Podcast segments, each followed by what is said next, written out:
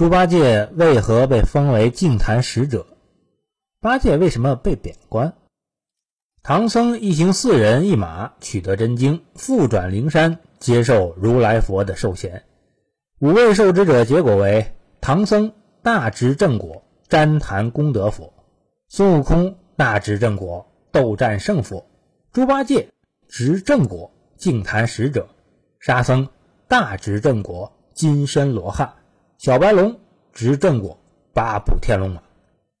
不难看出。灵山上分封也是按职称加职务来搞的。从职称上看，有一个大意外：唐僧、悟空与沙僧都是大智正果，而八戒却降了一级，和小白龙同为执正果。这是为什么呢？先看这五位的出身。唐僧自不用说，是如来的嫡系弟子，属于权力核心人员，加封什么职称都不为过。悟空是石头缝里蹦出来的，没有任何背景。但本领超强，如来从维稳角度考虑，将其招安，当属另类提拔。八戒前世乃天蓬元帅，天庭直属军区司令，级别上最少也是副部级；而沙僧是卷帘大将，一个站岗的头头，顶多是团级。小白龙虽然是官二代，但官级应该和沙僧差不多。可经过取经这一镀金过程，沙僧连升三级。一下子就跳到了师傅的级别。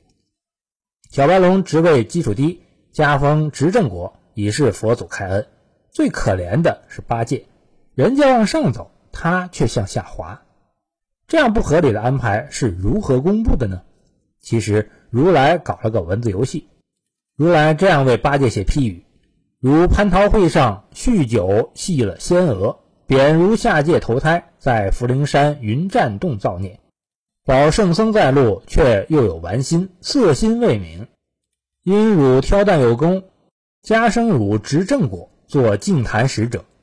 再看沙僧的批语：汝先因蟠桃会上打碎琉璃盏，贬如下界；汝落于流沙河，伤生吃人造孽，幸归无教，成净加持，保护圣僧，登山牵马有功，加生大执正果，为金身罗汉。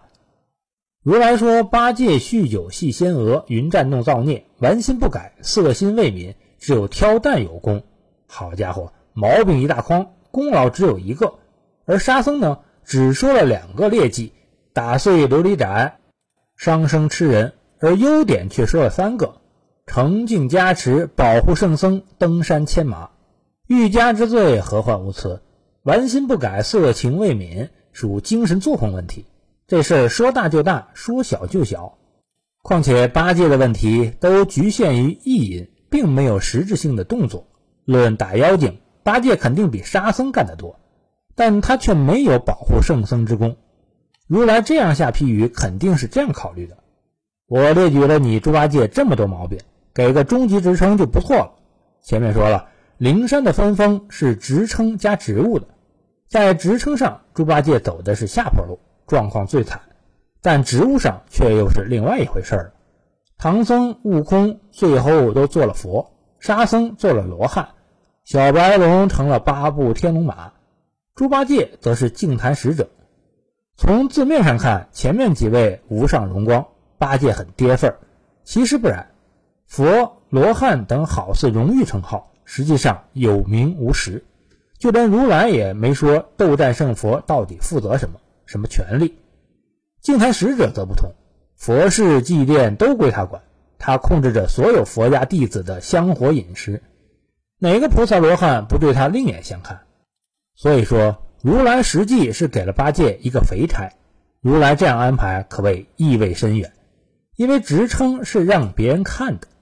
八戒在取经路上的确禅心不定，意志不坚；反观沙僧，任劳任怨，意志坚定。是典型的服从命令、听指挥的员工，这样的员工谁不喜欢？